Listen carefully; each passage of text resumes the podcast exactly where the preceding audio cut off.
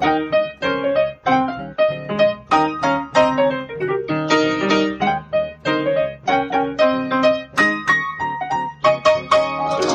und herzlich willkommen zu Was denkst du denn? Mein Name ist Nora Hespers. Mein Name ist Rita Molzberger. Und wir haben ein Thema aus dem letzten Podcast generiert, weil wir ja angekündigt hatten, wir hätten unter mäßigem Alkoholgenuss Das war sehr mäßig, ja. Wir sind überhaupt nicht dazu gekommen, auch nur einen Schluck von dem Wein zu trinken, während wir gepodcastet haben, weil wir so konzentriert, Ja, es ging um ja. Konzentration, gesprochen haben. Ähm, genau, und ich fand das aber so nett, dass wir mal abends bei einem Wein irgendwie gequatscht haben und habe dann bei Twitter ein Foto dieser beiden Weingläser raus äh. Und dann kam eine Rückmeldung von jemandem, der uns hört, oder die, auf jeden Fall, diese Person fand das nicht so gut, dass äh, sozusagen Werbung für Alkohol gemacht wird. Ah, In dem ja. Sinne, Wäre ich gar nicht drauf. Aber ja, okay. so, ne, also so öffentlich Alkohol trinken oder Stimmt. wie auch immer. Naja, war schon, ja, halb öffentlich. Ja, was twitterst du auch? Hör mal, Mädchen. Genau. Und ich habe dann überlegt, so, naja, gut, wir haben jetzt ja kein Gelage gefeiert. Ne? Wir haben uns einfach mal gefreut, irgendwie zusammen, weil es auch wirklich super selten vorkommt, mal so ein Glas Wein zu trinken. Auf der anderen Seite kann ich das natürlich insofern schon auch verstehen, weil, ähm, naja, wenn es um Alkohol geht, dann gibt es natürlich auch Alkoholmissbrauch. Da brauchen wir Ich kann das auch verstehen, ja. so. Ähm, und ich bin so, ich bin so zwiegespalten, weil einerseits äh, möchte ich mir mein Recht auf Rausch nicht verbieten lassen. Mhm. So.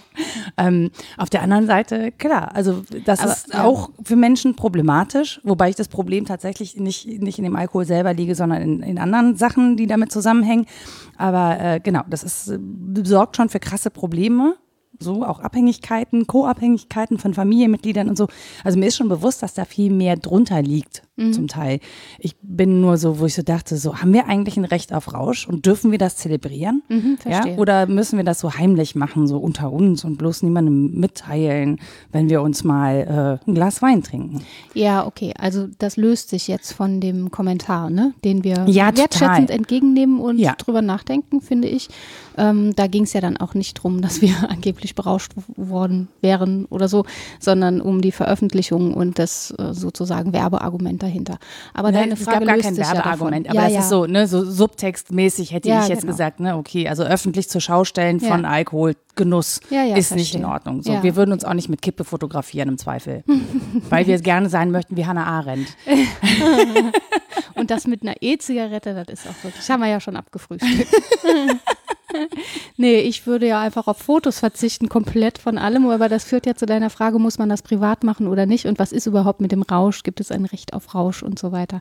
Und ähm, ich wusste gar nicht, dass dich das im Anschluss an die Folge bewegt hat. Ich bin aus einer anderen Richtung aufs Thema losgegangen. Ist ja super. Gedacht, als du vorschlugst, komm, wir reden mal über Rausch, wusste ich nichts von dieser Twitter-Sache ne? und habe gedacht, okay, machen wir.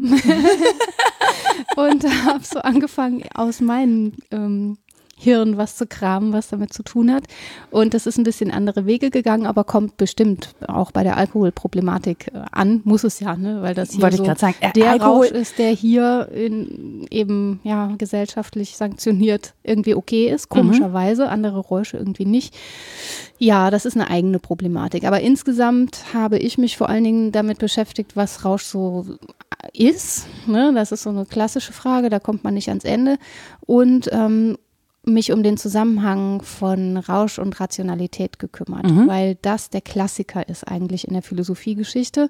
Weil die Philosophen so viel rauf, äh, raufen. Ja, sie raufen Sa- auch. Saufen und rauchen, raufen. So, das gehört nämlich zusammen. Und wenn das mal nicht ein Gehirnbritzeln war, oder? Auf jeden Fall. Hast mich schon, schon am Anfang der Folge komplett verwirrt. Nein, wieso? Nein, das geht doch ganz schön auf. Das eine Das zusammen. mit keiner Unbekannten. Schlimmerweise. Das Ja. ist tatsächlich, äh, führt uns ins Herz der Sache. Weil, hör mal, schön. Äh, ja, dieser Dualismus von Rausch und Ratio, wie gesagt, immer mal wieder vorkam in der Philosophie und die Frage danach, ob der Rausch irgendwie ähm, Vernunfterkenntnisse erzeugt, die die normale Ratio nicht zulässt, ob das überhaupt die richtige Entgegensetzung ist. Ich behaupte nein und so weiter. Und was das mit der Zivilisationsgeschichte auf sich hat. Und jetzt sind wir beim Raufen. ich bin jetzt ganz flexibel, wie du merkst. Ähm, Norbert Elias hat eine Geschichte der Zivilisation vorgelegt. Das ist Mitte des letzten Jahrhunderts gewesen und ist davon ausgegangen, je zivilisierter wir werden, desto mh, mm, ja, mehr Verluste und Gewinne gibt es sozusagen. Und er geht davon aus, dass es zu einer Art ähm, Gewaltlosigkeit durch Zivilisierung kommen kann. Jetzt ist das in den 30ern gewesen und äh, ja, später hat man durchaus alles erlebt, was das Gegenteil davon ist. Er nannte das Entzivilisierungsschübe. Mhm. Der Nationalsozialismus in Deutschland war so der Entzivilisierungsschub an sich. Aber insgesamt ging er davon aus, dass ähm, ja, Affektkontrolle aller Orten mhm. stattfindet, wenn wir zivilisieren. Dass zum Beispiel die Scham wächst und das Peinlichkeitsempfinden je mehr zivilisiert wir sind. Ja? Dass wir mehr psychologisieren und rationalisieren, das fand ich auch sehr interessant. Mhm. Also, dass wir umso mehr versuchen, uns in einen anderen einzufühlen, in dessen Psyche zu schauen und sozusagen dessen Überzeugungen zu übernehmen und dass das zur Zivilisierung gehört, ebenso wie eben Rationalisierung, also Vernünftelei.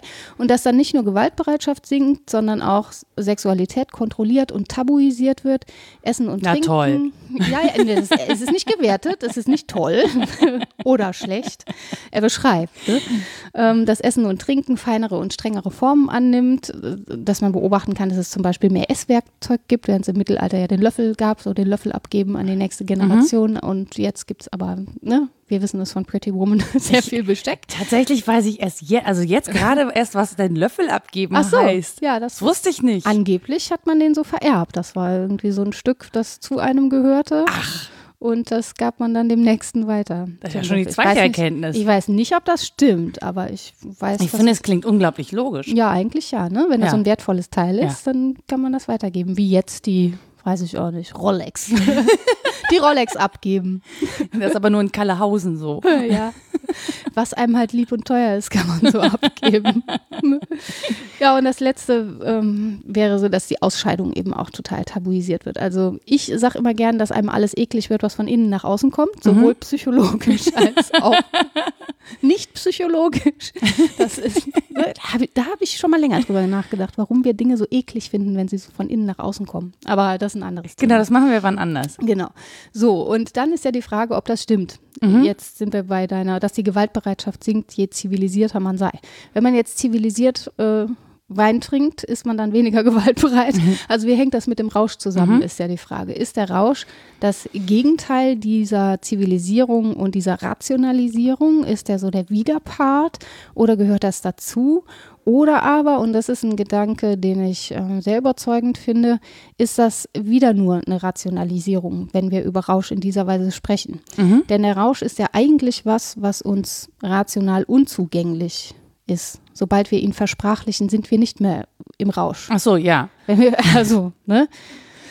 Ja, wenn das äh, sozusagen selbst hergestellte Ekstase ist, durch was weiß ich, ist ja egal, durch Drogen, aber auch durch sehr viel Sport oder was, also so Rauscherlebnisse Mhm. gibt es ja auch sehr unterschiedliche, dann bringt das ja etwas hervor, das wir dezidiert als das andere der Vernunft erleben. Mhm. Aber wenn wir dieses Erlebnis versprachlichen, jede Versprachlichung ist eine Rationalisierung äh, oder darüber nachdenken, was es denn so sei, ist das auch wieder eine Rationalisierung. Also kann es eigentlich nicht so der große Widerpart der Vernunft sein, sondern ein hervorgebrachtes von Vernunft auch. Und gleichzeitig aber ja schon auch irgendwie so der Stachel, der da sitzt, sodass man denkt, ja, nee, irgendwie, irgendwie, ne, dein Recht auf Rausch, ich muss doch auch mal irgendwie so Über die Stränge dem- schlagen Ja, dürfen ja, ja. und nicht vernünftig sein. Ja. So, nee, das Ding ist, ich finde, man kann halt überhaupt nicht der Rausch sagen. Mhm. Also der Rausch ist an und für sich schwierig, weil je nachdem, was, welche Substanz ich mir zuführe, sind Räusche verschieden, weil sie eben verschiedene Teile ansprechen. Das ist was anderes, ob ich Alkohol trinke oder MDMA zum Beispiel nutze. Ne? Was ist MDMA? MDMA ist ein Amphetamin, ist glaube ich das ein, eine reinere Form von Ecstasy.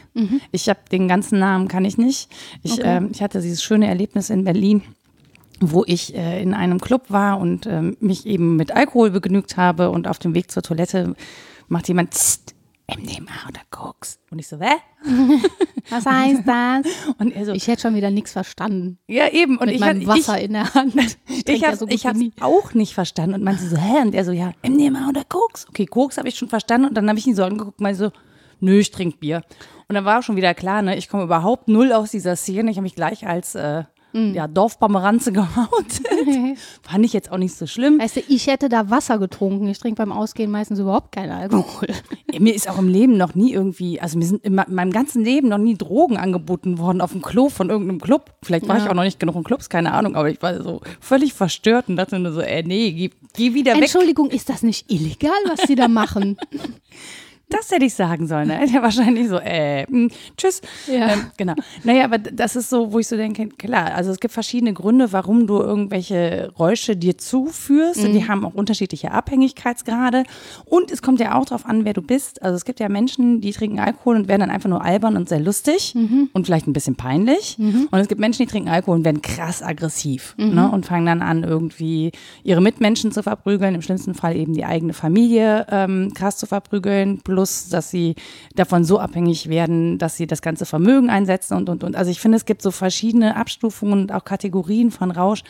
Und kann, finde, man kann überhaupt nicht so über den einen äh, Ja. Rausch sprechen. Das kommt echt drauf an, wer du als Person bist. Das soll jetzt nicht den Rausch verteidigen, ja, sondern Ja, nur sagen, äh, das, äh, also das als eins zusammenzufassen, finde ich an der Stelle halt total schwierig. Und dann kommt man halt dazu, was soll dieser Rausch bezwecken? So, ne? Also es gibt Leute, die trinken abends ein Glas Rotwein zur Entspannung. Und das ist ja physisch einfach nachgewiesen, ne, dass Alkohol die Muskulatur entspannt, die fühlen sich dann entspannt. Man könnte ja auch Yoga machen. Ja, also um sich zu entspannen. So, ist so ein bisschen anstrengender, als ein Ja. Rotweinglas zu heben. Dann gibt's Menschen, die finden das einfach gesellig, die werden dann irgendwie gesprächiger. Sabbelwasser sagt man ja dann auch gerne, ne? Hatte ich verdrängt das Wort. Das habe ich das letzte Mal vor 25 Jahren gehört. Aber es stimmt. Mir, bei uns hieß das Quasselwasser, aber das gab es nur in der Kindheit. Wir haben also da hat es mit Alkohol gar nichts zu tun. Wenn man so im bla bla bla bla, Mama, hast du das schon? Modus war, dann hast du Quasselwasser getrunken. Aber ich wusste gar nicht, dass man Alkohol so nennt.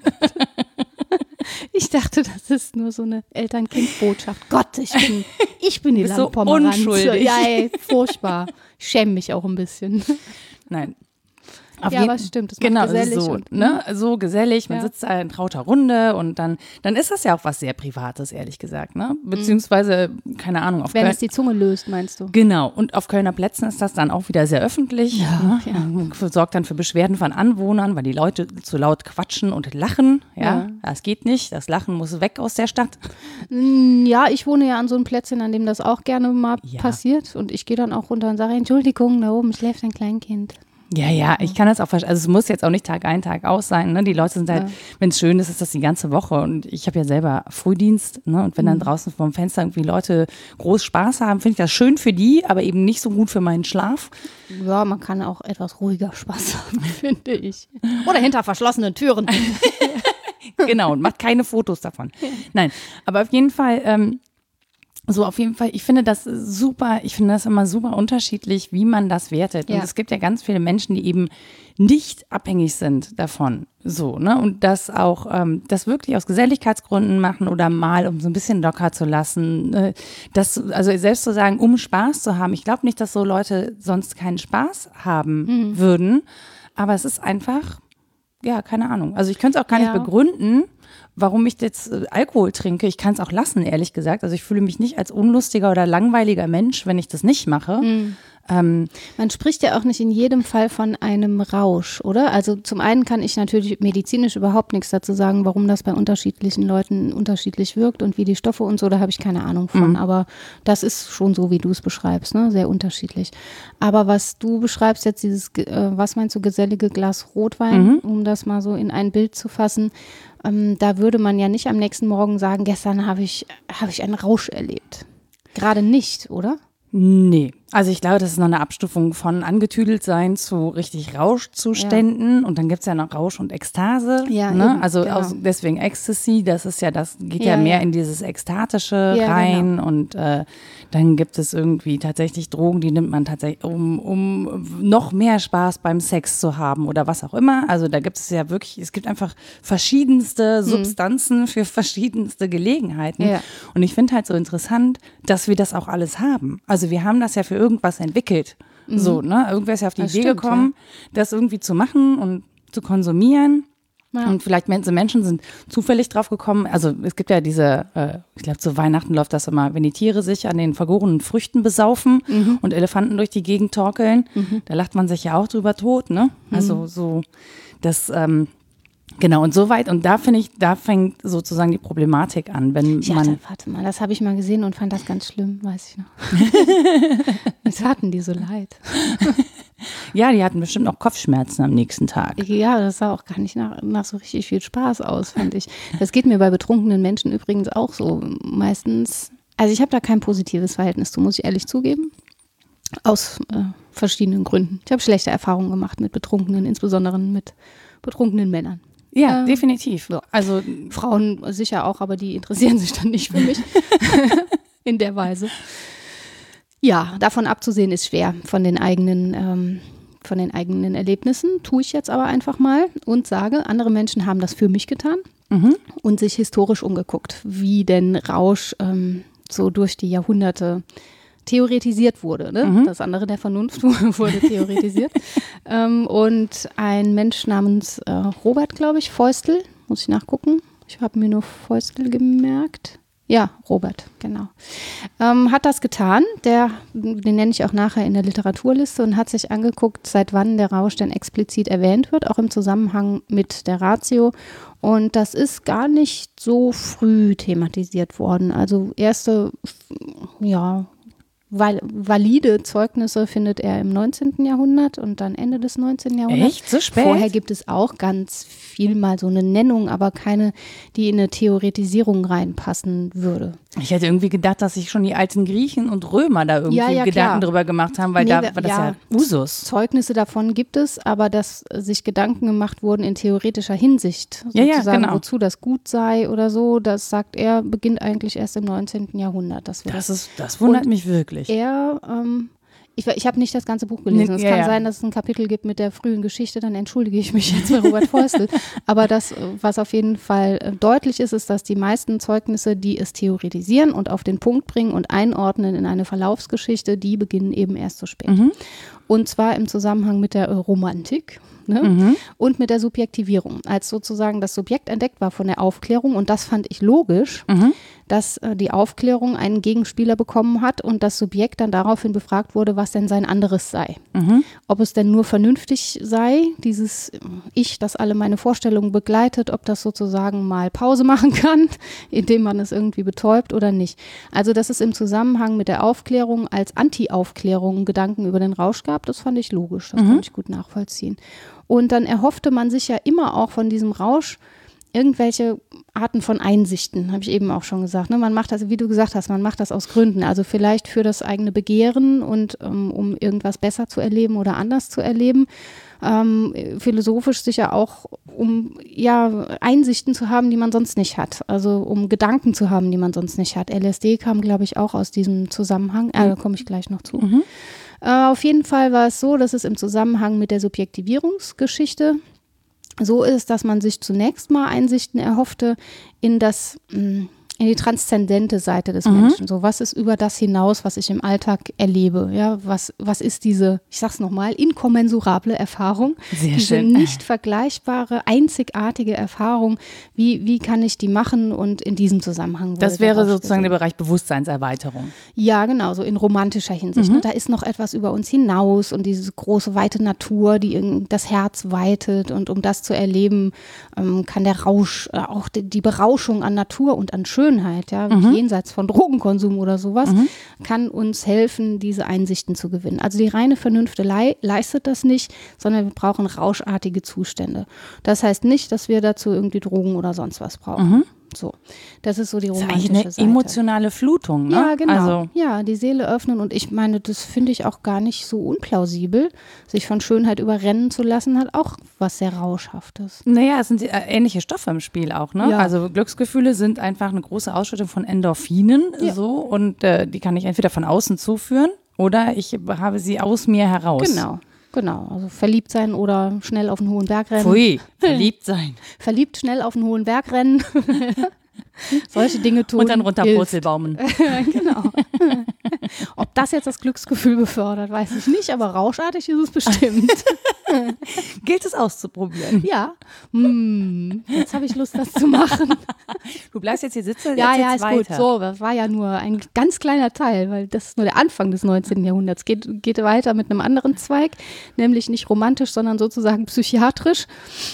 Ähm, dass man sozusagen den Rausch im Zusammenhang künstlichen Irreseins.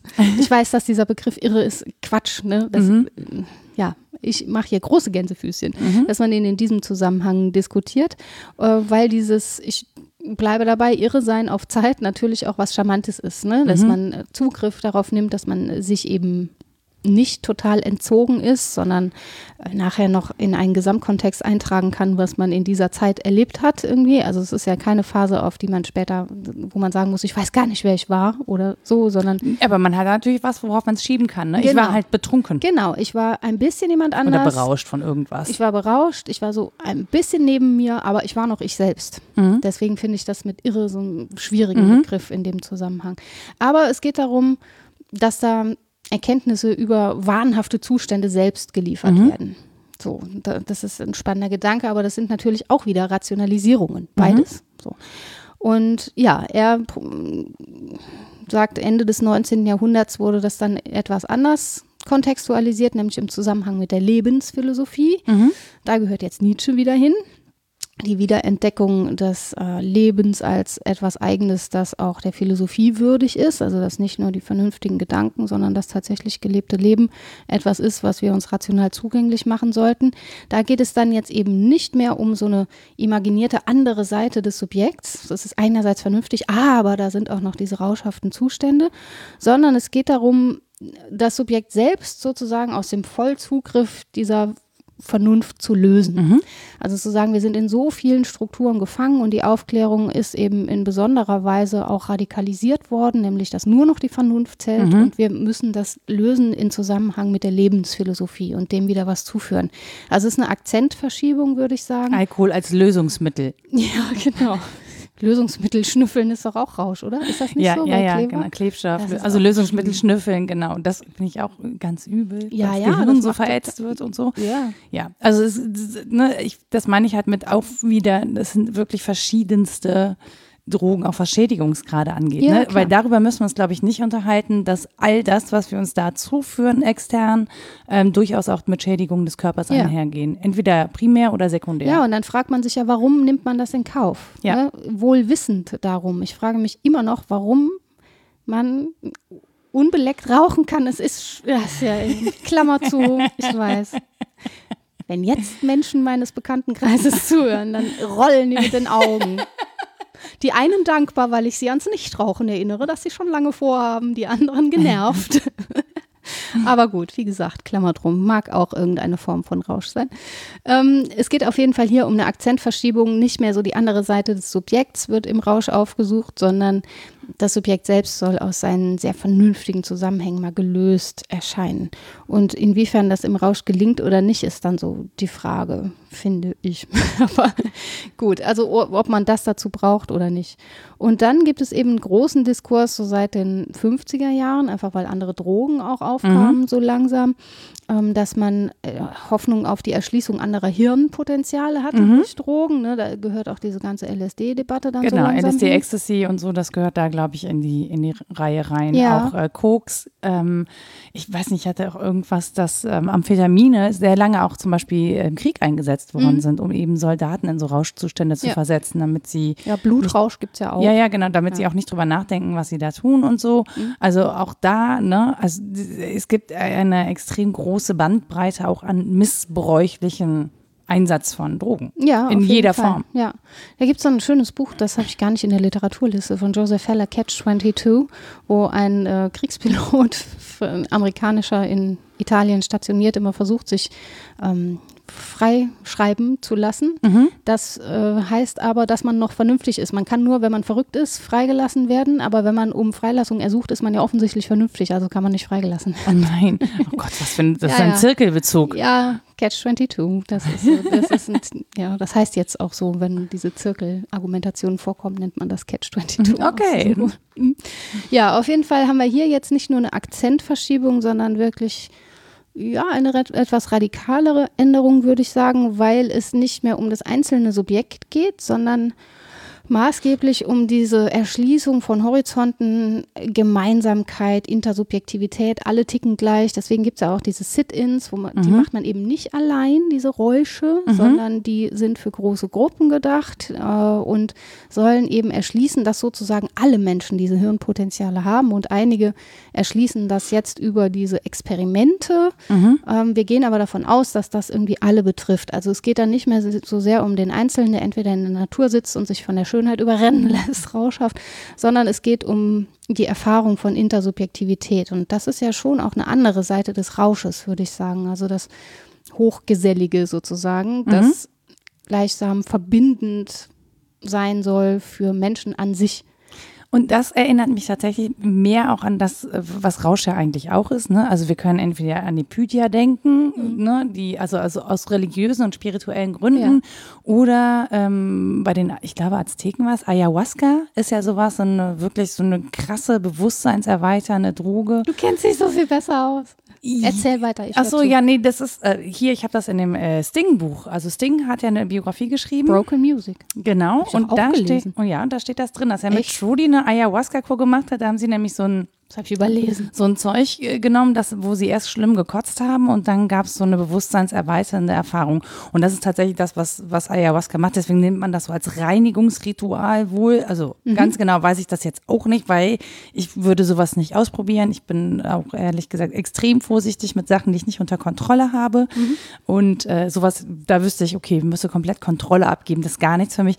Das wird auch zum Beispiel begleitet gemacht. Ne? Mhm. Also da ist dann ein, ein, ein, ich weiß gar nicht, wie die heißen. Auf jeden Fall jemand, der dich betreut, sozusagen während des Rauschzustandes, weil du halt auch ganz krasse äh, Horrortrips erleben kannst äh, und, und so Panik- und Angstzustände und so. Also es ist auch sehr individuell, was das dann mit dir macht. Mhm. So, und das machen Menschen aus spirituellen Gründen. Also nicht, um sich zu berauschen und Abschied vom Alltag zu nehmen, sondern wirklich aus dem, was du gesagt hast, äh, um Erkenntnisgewinn. Ähm, ich weiß ich nicht, ich bin da so, wo ich so denke, so, boah, pff, ob man das jetzt braucht, um über sich selbst, ich weiß es nicht, aber ne, die Psychologie hat auch mit LSD rumexperimentiert. Ja, es ist ein interessantes Theorem, dass es diese Bewusstseinserweiterung gäbe und wenn man dem anhängig ist, diesem Theorem, dann hm. will man es auch ausprobieren, das verstehe ich total gut.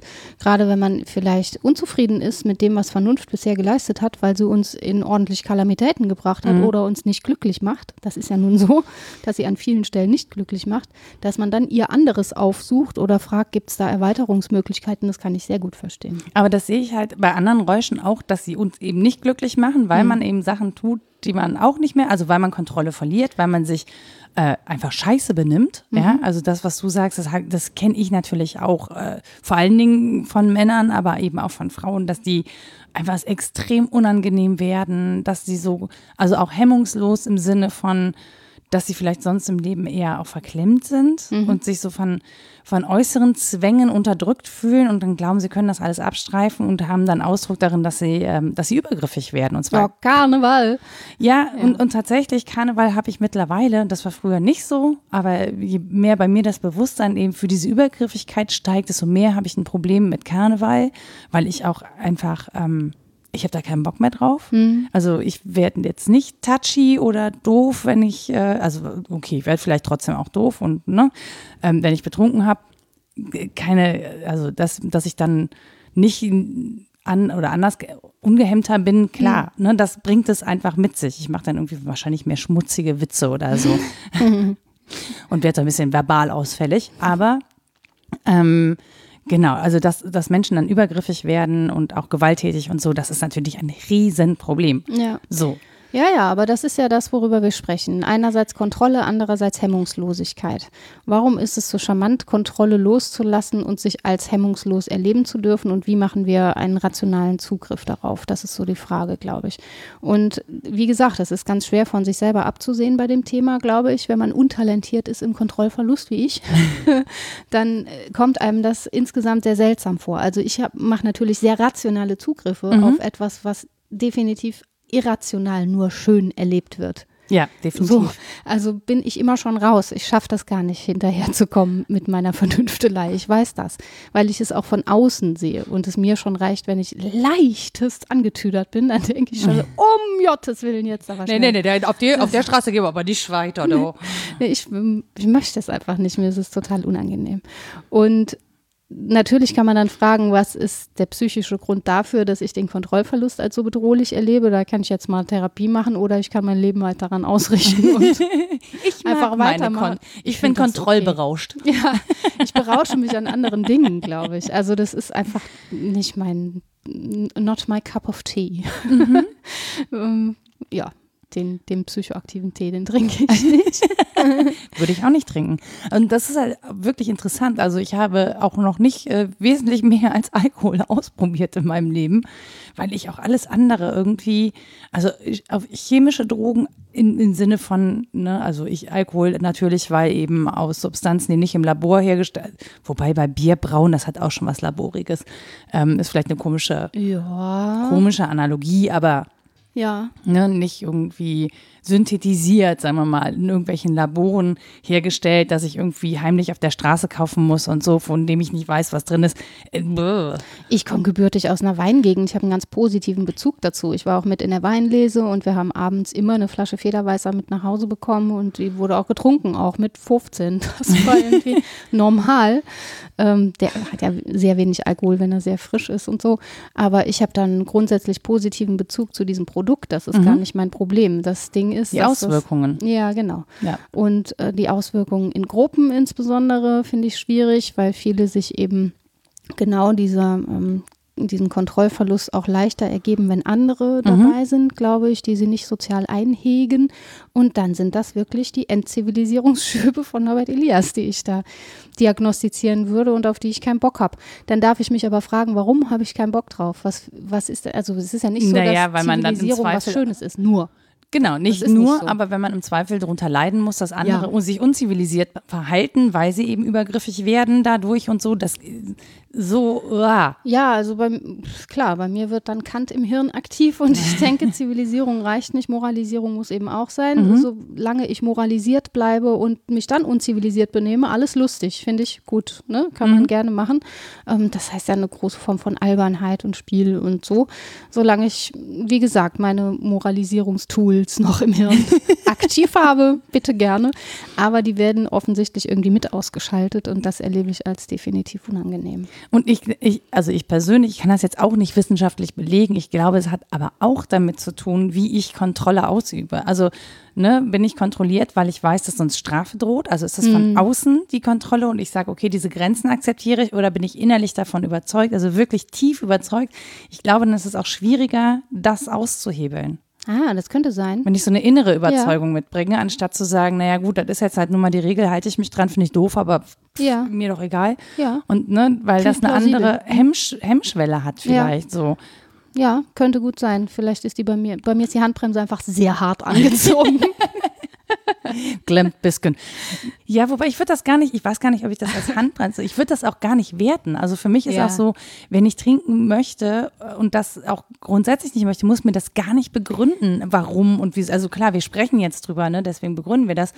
Ähm, ich finde, wer wirklich äh, was begründen muss, sind die Menschen, die tatsächlich im Rausch ähm, Scheiße bauen. Ja, ich sag das jetzt einfach mal so, ja. wie es ist. So. Es geht ja, genau, also es geht ja nicht darum, die Hemmungslosigkeit zu begründen, die man im Zweifel einfach gerne erlebt. Das kann man jemandem auch nicht nehmen, wenn er sagt, ich erlebe das gerne. Was soll ich dann sagen? Nee, tust du nicht. Das, da brauche ich nicht zu argumentieren. Ne? Das ist ja dieses radikal Subjektive, das ich meinte, das eben unzugänglich ist am mhm. Rausch. Wenn jemand sagt, dieses Erlebnis ist für mich ganz was Tolles und ich brauche und will das, habe ich darauf keinen Zugriff. Da kann ich nicht groß argumentieren, weil ich gar nicht da an diese Ebene rankomme.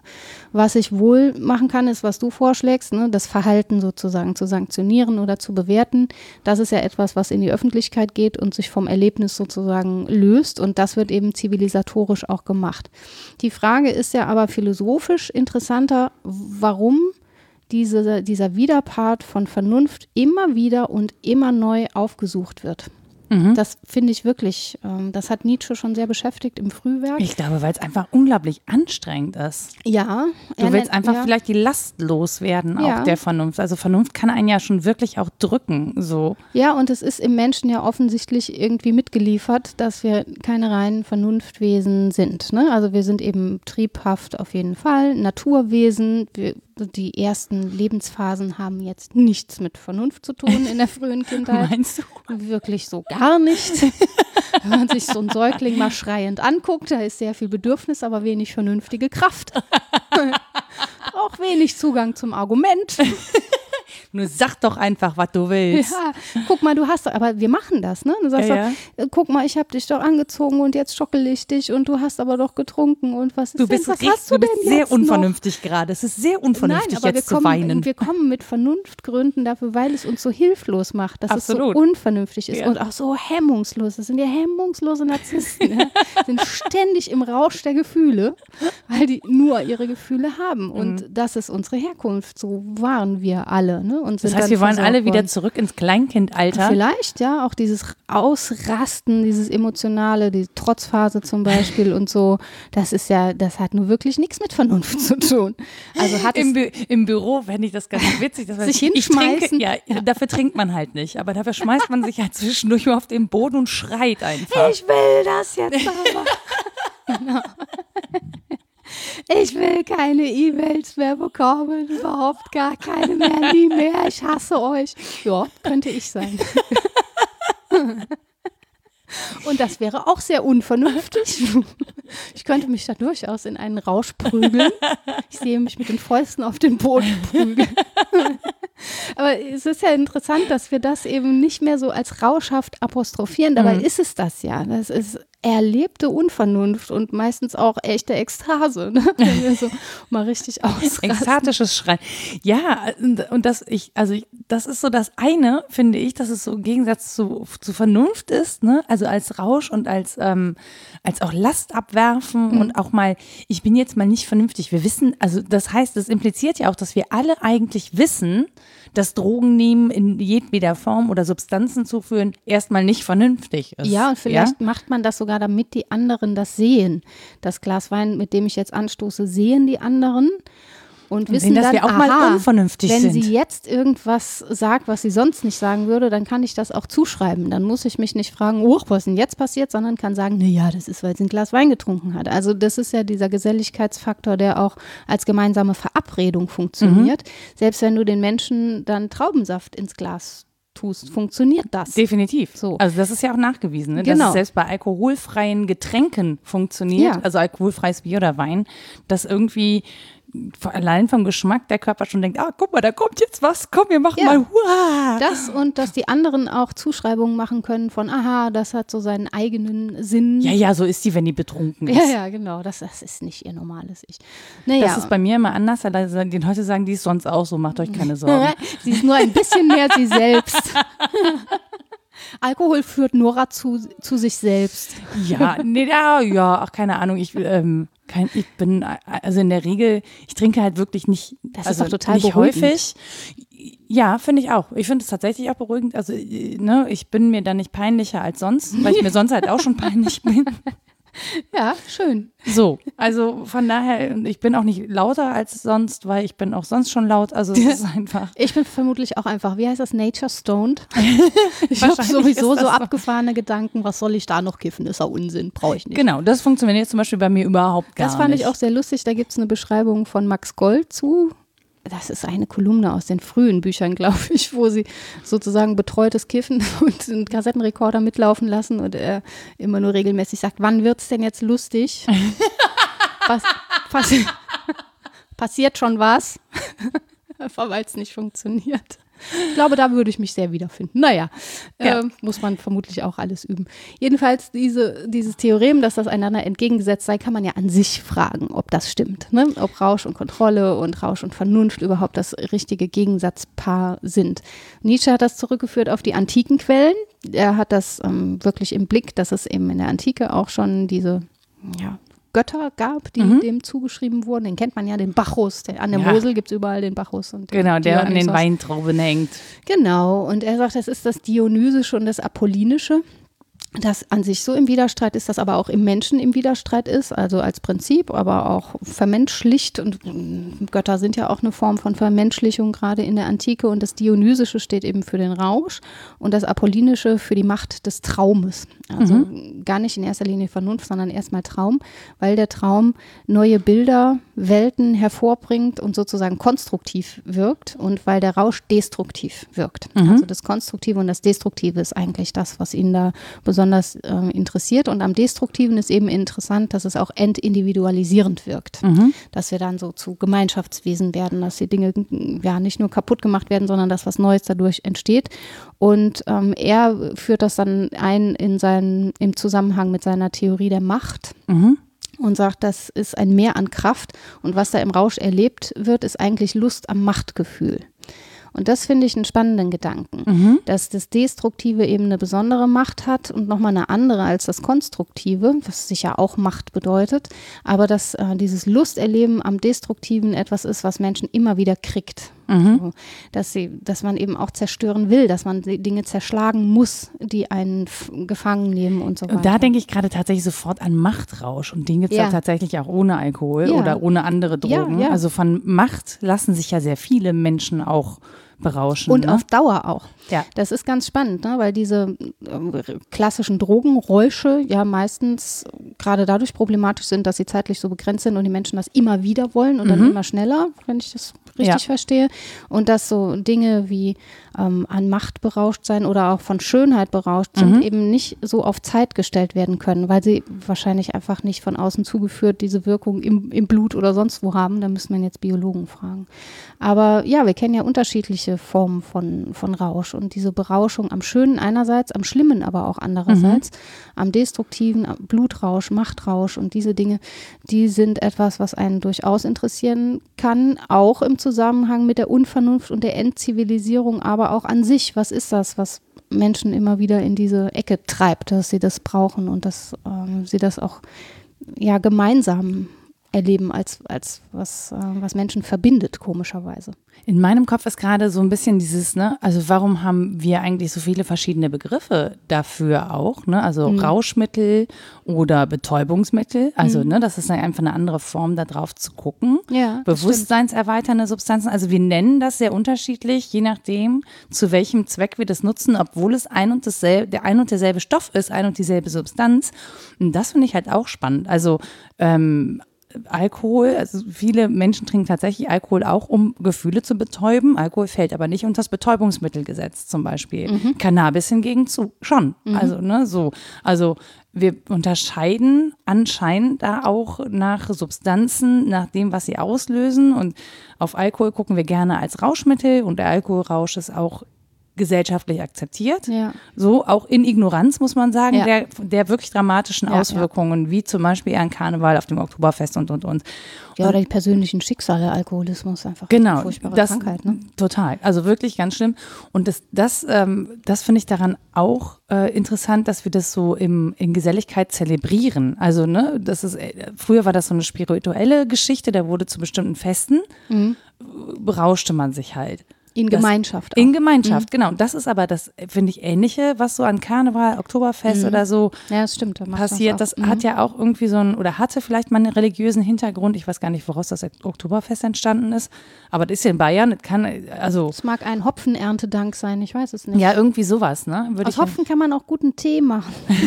Der beruhigt dann auch ja. wieder. Aber genau, und das, das ist ja, äh, finde ich, finde ich auch spannend, auf wie viele verschiedene Weisen wir auch auf ein und dieselbe Substanz gucken. Also ja, je stimmt. nachdem, ob wir das juristisch tun, gesellschaftlich tun, soziologisch tun oder psychologisch, weil es eben dann auch Abhängigkeit und Krankheit mitbringt. Also, äh, und ich, deswegen fällt es mir so schwer, da so eine eindeutige Zuschreibung zuzumachen. Mhm. Also klar, ich kann halt sagen, ich nutze das für mich als Rausch und ich möchte bitte ein Recht auf Rausch haben. Aber wenn ich das habe, muss ich das halt auch allen anderen zugestehen. Und ja. nur weil ich vernünftig damit umgehen kann, vernünftig damit umgehen kann. Ja, siehst du? ja, ja. Ähm, heißt es halt nicht, dass es bei anderen die gleichen Auswirkungen hat. Und ich finde das, das so hoch individuell, also ne, auch weiterhin, auch wenn wir ne, versuchen, da irgendwie so eine allgemeine Definition und Zugang zu, zu finden, fällt mir das einfach total schwer, das im Überblick zu betrachten und nicht immer auf so einer individuellen Ebene. Also ja. davon Abstand zu gewinnen, finde ich unglaublich schwierig. Ja, es gelingt mir ja jetzt auch schlecht. Ne? Deswegen trage ich vor, was es an Theoremen dazu gibt. Ich finde, um das ganz gut gemacht. um eine Form von Abstraktion zu leisten, ja. die es uns erlaubt, theoretisch über ein Problem zu sprechen, das eben aber immer Menschen betrifft. Mhm.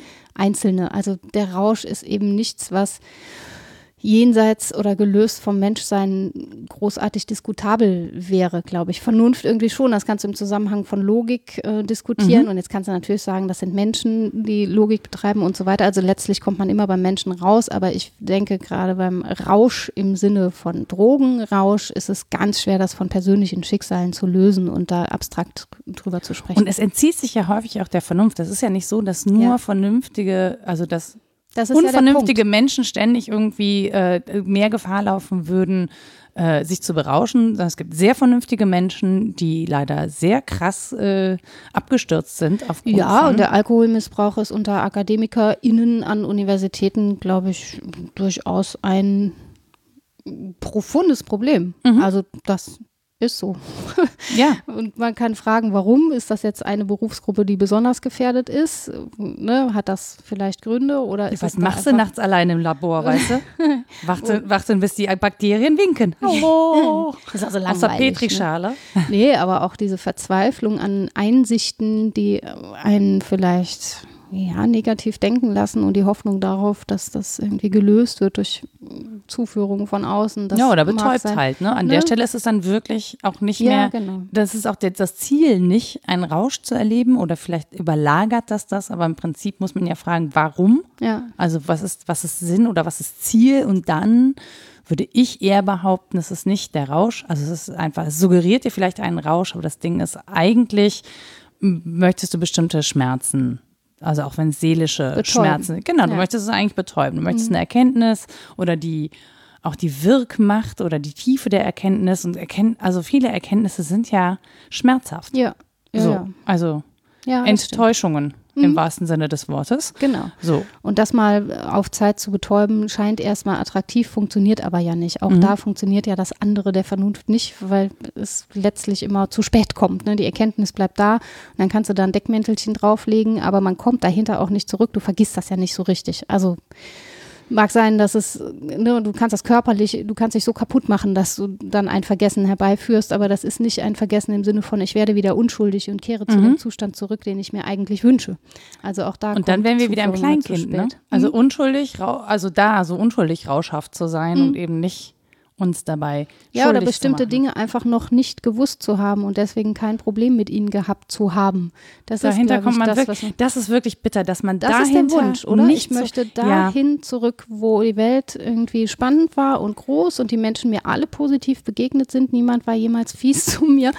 Ähm, das ist natürlich ein Zustand, zu dem man zurückkehrt. Gut, also niemand war jemals fies zu mir, da müsste ich extrem weit zurückgehen. ja, aber also so ein Kleinkind, wenn das in die Welt lächelt, wird da zurückgelächelt, würde ich mal behaupten. Das wird ganz selten angemault von Fremden. Also von Fremden nicht, aber dann von den eigenen. ja. Ich glaube, dass die Welt schon häufig auch als bedrohlich erlebt wird. Natürlich, alles ist erstmal fremd. Ich will das jetzt mhm. nicht romantisieren. Die frühe Kindheit ist sicher keine romantische Erfahrung. Aber Wir vergessen das aber. Die, das, also ja, die meisten. Ja, ja, das ist auch Nietzsche. Ne? Der sagt, ja. wir brauchen dieses Vergessen. Es ist unfassbar wichtig, dass wir vergessen, weil ähm, es einerseits zivilisatorisch wichtig ist, mhm.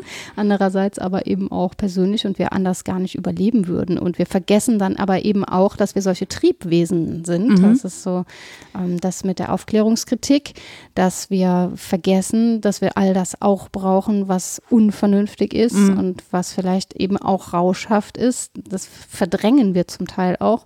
Und dann kommen wir dabei raus, dass wir das so durch die Hintertür wiederholen. Das ist irgendwie auch nicht gut, dass der Wille zur Macht sich dann anders Bahn bricht. Genau, dann das ist wirklich die, äh, die Frage, die ich mir gestellt habe. Also auch als du eingangs zitiert hast, dachte ich so, so ein bisschen, so ein bisschen ist das ja so, ne? Man, man attestiert ja jungen Menschen heute, dass sie weniger rauchen, weniger Alkohol ja. trinken. Wenn sie dann Alkohol trinken, dann sehr unvernünftig. Also durch diese ähm, versüßten Sachen, die dir ähm, die den Alkohol auch nicht so rausschmecken lassen, also dass es auch kein Genuss ist, sondern wirklich ein Besaufen, ähm, weil die sonst irgendwie so unter Druck stehen, in der Schule so unter Druck stehen und so.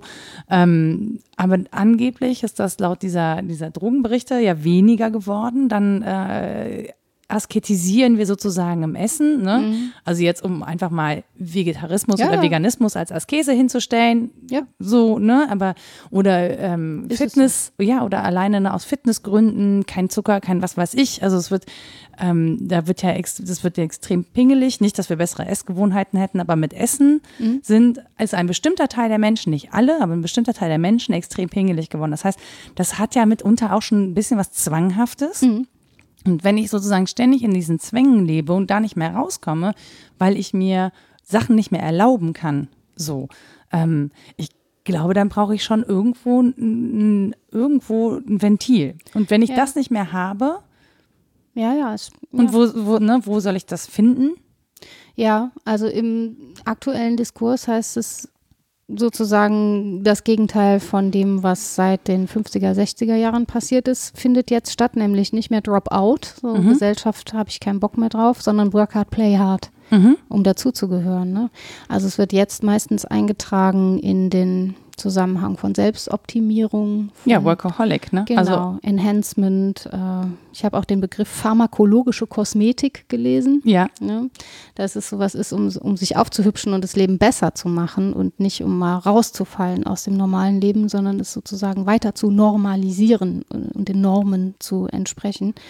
Und ja, Rausch, also Anerkennung, also Sucht nach Anerkennung, das heißt Anerkennung im Prinzip ja auch etwas Rauschhaftes in uns auslöst. Übrigens ja, Ja. auch äh, erwiesen, ne, dass auch Ja. diese, diese Likes und Herzchen und diese Anerkennung von extern uns irgendwie äh, in Zustände versetzen, die uns berauschen, nach denen wir süchtig werden können. ja, genau. Also wir werden es nicht so richtig los, sondern es taucht in anderen Kontexten immer Ja. wieder auf. das ist Und- spannend. Ja, vielleicht ist es wirklich auch so ein Seismograph des Sozialen, Mhm. wie Rausch gesehen wird, wie wir das nennen, welche Drogen dafür hauptsächlich benutzt werden. Meistens werden ja Drogen benutzt und so weiter. Das kann wirklich sein, dass es was abbildet davon, was ähm, Gesellschaft jetzt gerade so durchmacht an Entwicklung. Und das ist ja auch der Punkt bei Norbert Elias, der das soziologisch sieht und bei Nietzsche sicher auch, obwohl er kein Soziologe ist. Aber es geht um so eine Diagnose des, der Jetztzeit, wenn man sich das anguckt. Also um die Frage, wie wird es jetzt in sozialen Kontexten eingetragen und warum auf diese Weise. Das interessiert Nietzsche auch als ähm, Kritik der Jetztzeit. Also er will das Dionysische wiederholen. Ne? Also er will dem Apollinischen sozusagen die Macht nehmen und die, dem gegenüber die Macht der Zerstörung und so weiter mal wieder ins Leben rufen. Da auch diese harsche Kritik an, an äh, der Krämerseele, die irgendwie wissenschaftlich nur ihres macht. Also er ist auch so für Rauschhaftes im, im Bereich des Denkens und im Bereich des Künstlertums und so weiter. Und sagt, die Genies, also er hat ja so eine Figur vor Augen, den Genius, das sind natürlich diejenigen, die nicht einfach vernünftig ihren Job machen, ne, sondern die, die mit Konventionen brechen, die auch mal was neu machen und dafür was über den Haufen werfen und so weiter. Also er will das ja wiedergewinnen.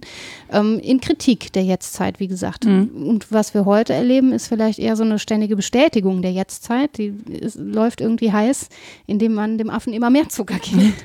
Und Zucker übrigens auch für Rauschzustände ja, sorgt. genau. Und das braucht auch ein anderes oder eine Gegenfolie, irgendeine oder Menschen gehen kaputt dabei. Ne? Also sie halten das ja auch nicht aus. Das ist dieser Punkt bei, beim Film Work Hard, Play Hard, wenn das der Kontext ist, in dem wir uns bewegen. Für ganz viele Menschen, sicher nicht für alle.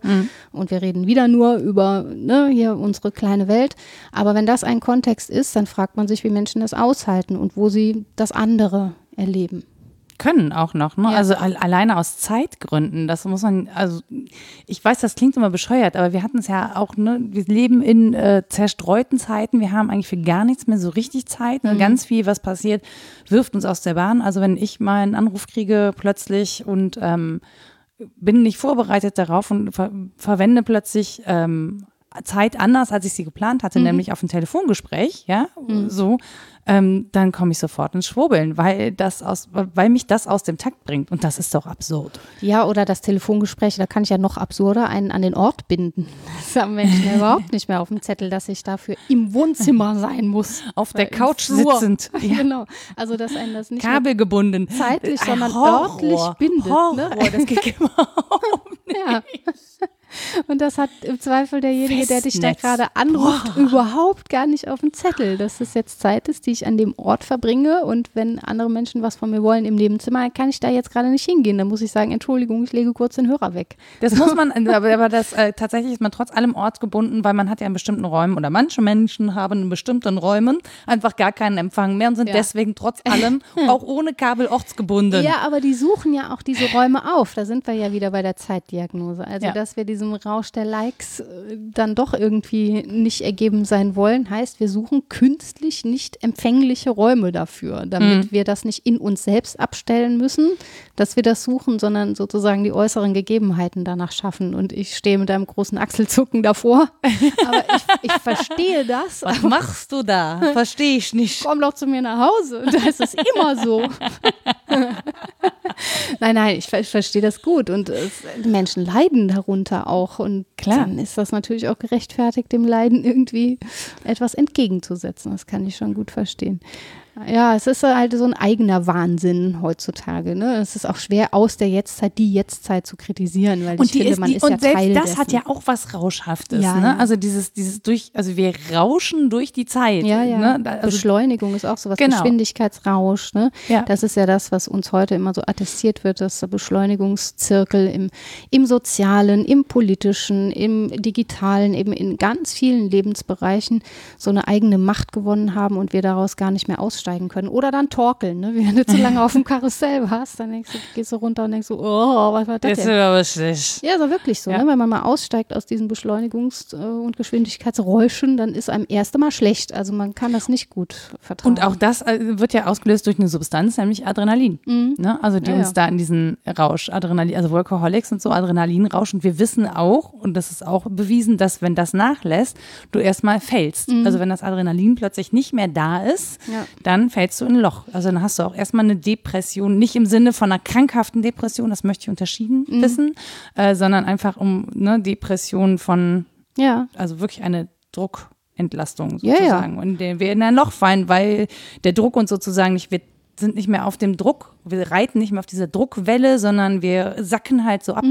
das finde ich interessant, dass du jetzt auch in Bildern sprichst. Ich neige dazu auch, wenn man versucht, Zugriff zu nehmen auf diese rauschartigen Zustände, dann ist natürlich das eine, dass wir so über Endorphine und Adrenalin und all sowas sprechen und das Gefühl haben, wir haben das gut rationalisiert. Wir haben eine Sprache, die dem beikommt. Wir können das erklären. Es gibt ja auch so eine alte Debatte in der ähm, in der Geisteswissenschaft zwischen erklären und verstehen. Aber gut, erklären wäre eher der naturwissenschaftliche Part. Ich bin nicht für diesen Dualismus, aber man könnte versuchen zu erklären oder man kann versuchen zu verstehen. Das sind zwei verschiedene Dinge, wäre das Theorem. So, und dann merken wir aber, wie wir mit unseren Erklärungen auch heiß laufen und irgendwie an das Gefühl nicht rankommen. Und dann benutzen wir wieder sprachliche Bilder, um zu erklären, was wir da erlebt haben, weil eben Sprache eine Form von Rationalisierung ist, die dem Rausch ja nicht gerecht wird. Nee. Wir, wir, wir kommen ja nicht ran. Und dann kann man sich fragen, gibt es jetzt andere Symbolbestände, die wir aktivieren können? Kann ich dann irgendwie was malen und es übersetzt sich den anderen irgendwie besser oder komponieren und die verstehen dann, was ich da erlebt habe? Was Aber ja passiert. aber es sind ja alles Formen von Versprachlichung. Also auch Ja, das sind Rationalisierungen. Von Ausdruck zumindest, ne? Genau. Ob, aber ob die dann rational stattfinden, das würde ich tatsächlich äh, nicht so Ja, unterschreiben. aber es ist Ausdruck von Genau, Ausdruck, aber es Von. muss ja nicht über die Ratio laufen, sondern es kann ja tatsächlich auch, ein, also ein, ich finde, so ein Pinsel auf Leinwand geht ja nicht erst über die analytische Komponente im Zweifel, sondern findet erstmal so Mhm. Ausdruck. Es hat zumindest ein bisschen was anderes, als wenn ich Ja. darüber eine geschlossene, wenn ich darüber eine Klausur schreibe ne, oder ein Ja, Essay. und, und vielleicht auch Ja. was weniger Reflektiertes. Also wenn Ja. dieses, ne, was will uns der Künstler mit diesem Werk sagen, wäre ja sozusagen reflektiert. Das ist ja nicht, also im Zweifel hat der Künstler sich nicht hingestellt und gesagt, Ja, KünstlerInnen sind halt auch Ja, sehr unterschiedlich. sorry. Entweder es ist total rational, kann sein, ne? oder es gibt wirklich so ein rauschhaftes Produzieren von, das, kann, das weiß man auch nicht, ne? ob das wirklich als anderes von Vernunft erlebt wird oder ob das ein sehr vernünftiges Tun ist. Aber es ist das, was Nietzsche sozusagen interessiert. Wo, wo ist dieses andere, wo bricht sich das Bahn, wo findet es auch eine andere Sprache? Und das ist, glaube ich, sinnfällig, wenn wir uns klar machen, was wir eingangs sagten, dass unser Zugriff auf dieses subjektive Erleben immer nachrangig ist. Es mhm. sucht sich einen Ausdruck in irgendeiner Form, aber sobald wir versprachlichen, was wir hier jetzt tun, sind wir immer schon zu spät und es scheitert. So. Das hat, Foucault hat das versucht mit der Versprachlichung in äh, Wahnsinn und Gesellschaft. Er hat auch über diese Rauschzustände nachgedacht und Derrida hat äh, dann Foucault gelesen und genau das kritisiert und gesagt, äh, du kommst da nicht ran. Es ist immer jenseits der rauschhaften Erfahrung, wenn wir über sie sprechen. Und das ist vielleicht eine Tragik dieses Themas, dass wir da letztlich nicht rankommen. Ja, das, was, also nur um auch nochmal auf den äh, Anfang zurückzukommen, was ich gerade bei Rausch und Rauschzuständen und so habe, ist, warum wir verschiedene Sachen zum Beispiel gesellschaftlich akzeptieren und andere weniger. Ja. Und dann ja. ist das Argument letztendlich ja immer interessanterweise Gesundheit. Ja. Also ja, ne, heute ist das ja, Gesundheit. Heute ist das Gesundheit und so wie wir das dann auch veröffentlichen, also um auch auf diesen Veröffentlichungscharakter zurückzukommen, es wird ähm, Werbung gemacht für Alkohol, es wird Werbung gemacht für Zigaretten, aber ich habe gerade versucht, mich zu erinnern, ob auf Plakaten, auf denen Zigaretten beworben werden, noch jemand raucht und ich würde sagen, nein. Ich habe letztens die brennende gesehen, Zigarette, die, ist, die, brannte nicht mehr. Also jemand hatte die im Mund, aber nicht brennend. Das war mir dann aufgefallen bei der Werbung. Ja, dachte, ohne wer mag das denn? Weil äh, vermutlich ist es verboten, mit brennender Zigarette im Mund abgebildet zu werden. Nee, der Marlboro-Mann ist ja, ist ja tatsächlich, glaube ich, verboten, ne? Ich weiß so, es nicht. Also, oder nicht. diese Romantisierung. Und das finde ich halt das auch wieder, also ich finde es nur interessant. Also ich denke, das Ding ist, ich mache das nicht, deswegen interessiert mich diese Werbung nicht und ich bin auch überhaupt. Äh, ja, ich finde es schon interessant. Ich finde es auch interessant. An, aber ich habe nicht recherchiert, ob das so ist. Und ja, ich, wie gesagt, es ist mir nicht, es haftet jetzt nicht so in meinem Gehirn. In meinem Gehirn haften vor allen Dingen große Schachteln mit Zigaretten, aber und Zusammenhänge ja, mit Leuten, die irgendwie in irgendeiner Form Freiheit genießen. Also das, was es sozusagen. Ja, Freiheit und Spaß haben. Genau, suggerieren machen, ne? soll, mhm. aber irgendwie die brennende Zigarette ist jetzt irgendwie meinem, vor meinem inneren Auge nicht mehr so präsent. Ja, aber das würde ja sozusagen der Diagnose, es geht jetzt um pharmakologische Kosmetik, entsprechen. Ne? Wenn wir ja. sagen, unser großes Theorem ist jetzt Gesundheit, wir wollen uns heile lassen und vielleicht auch die Welt, was ja eine gute Sache ist. Ne? Mhm. Ich möchte das jetzt gar nicht werten, aber wenn das das ist, worauf wir uns ausrichten, dann ist natürlich etwas, was das potenziell zerstört, das Beängstigende. Das Rauschhafte ist dann das, was das potenziell zerstört und was uns ja einerseits attraktiv erscheint, gerade weil es so zerstörerisch ist und andererseits immer auch zurückstößt. Also ne, Attraktion und Repulsion würde das gleichermaßen auslösen und wenn Werbung das schafft, ist sie ja gelungen insofern.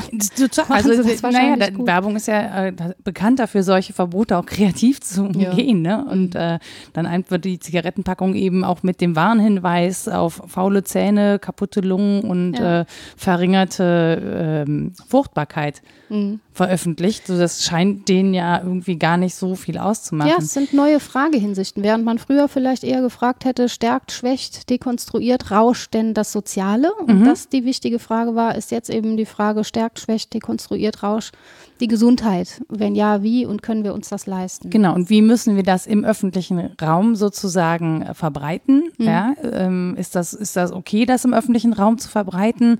Und das ist ja die, die Frage, die sich dann auch anschließt. Ist es okay, dann äh, zwei anstoßende Weingläser zu verbreiten. Die muss man ja dann äh, selbst für sich beantworten, nach wie ich, ja.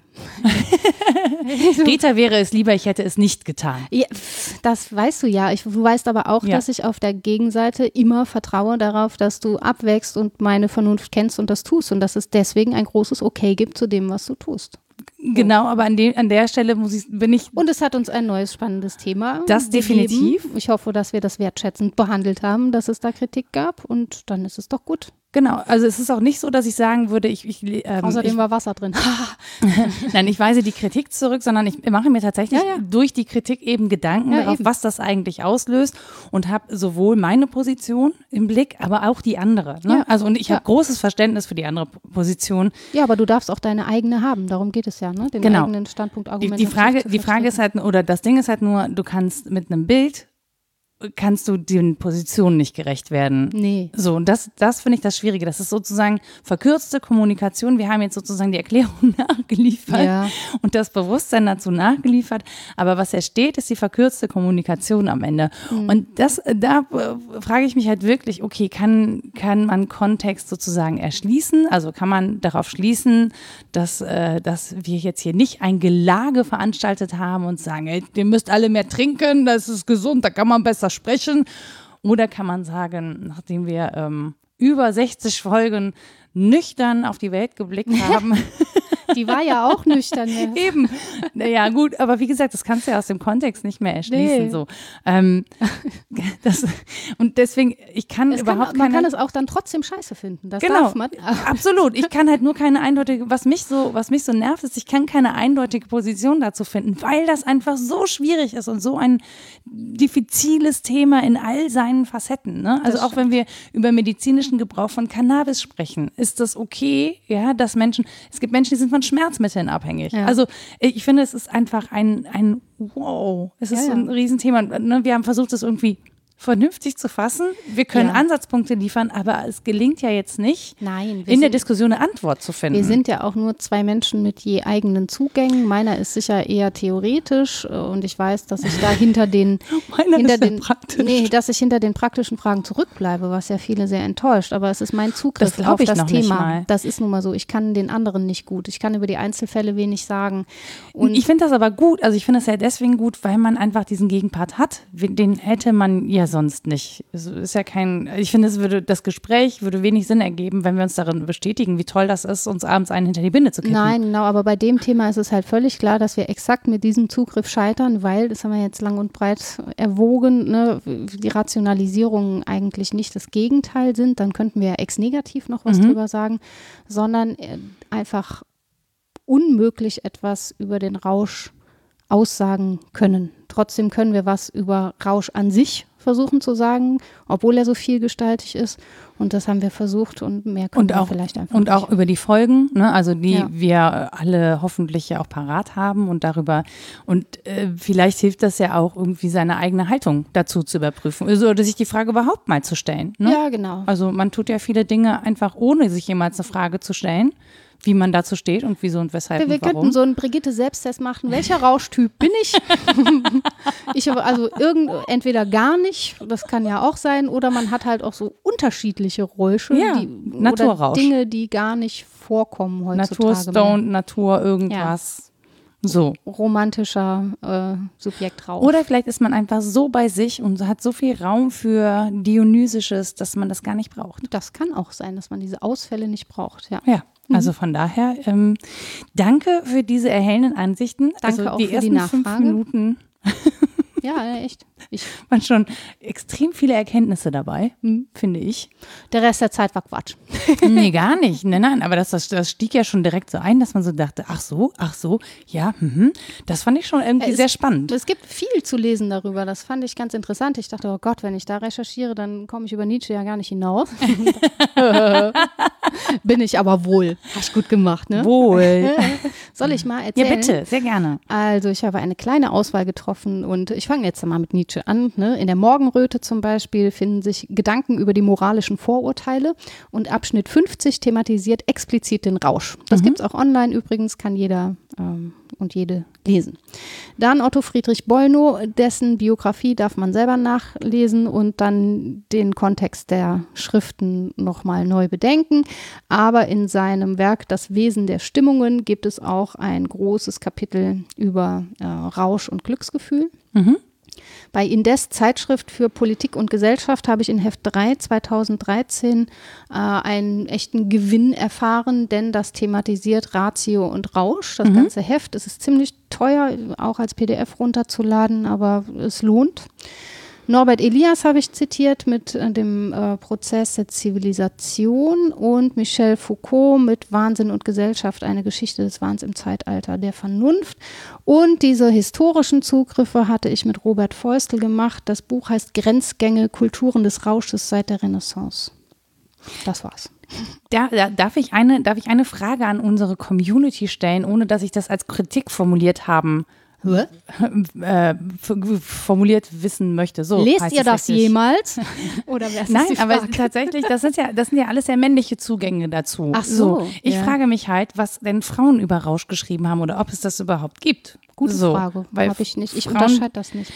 Das finde Ja, ich auch, nee, das, gute deswegen. Mhm. sage ich ja, ne, ich möchte das nicht als Kritik verstanden haben, aber es würde mich einfach interessieren, ob es da eine andere Perspektive, weil es auch ein anderes Erleben gibt und weil es im Zweifel ja auch ähm, Männern eher zugestanden wurde, als Mhm. Frauen sich zu berauschen. Also, ne, es gibt ja diese berühmte Werbung mit dem, ach, wie hieß das denn noch? Frauengold.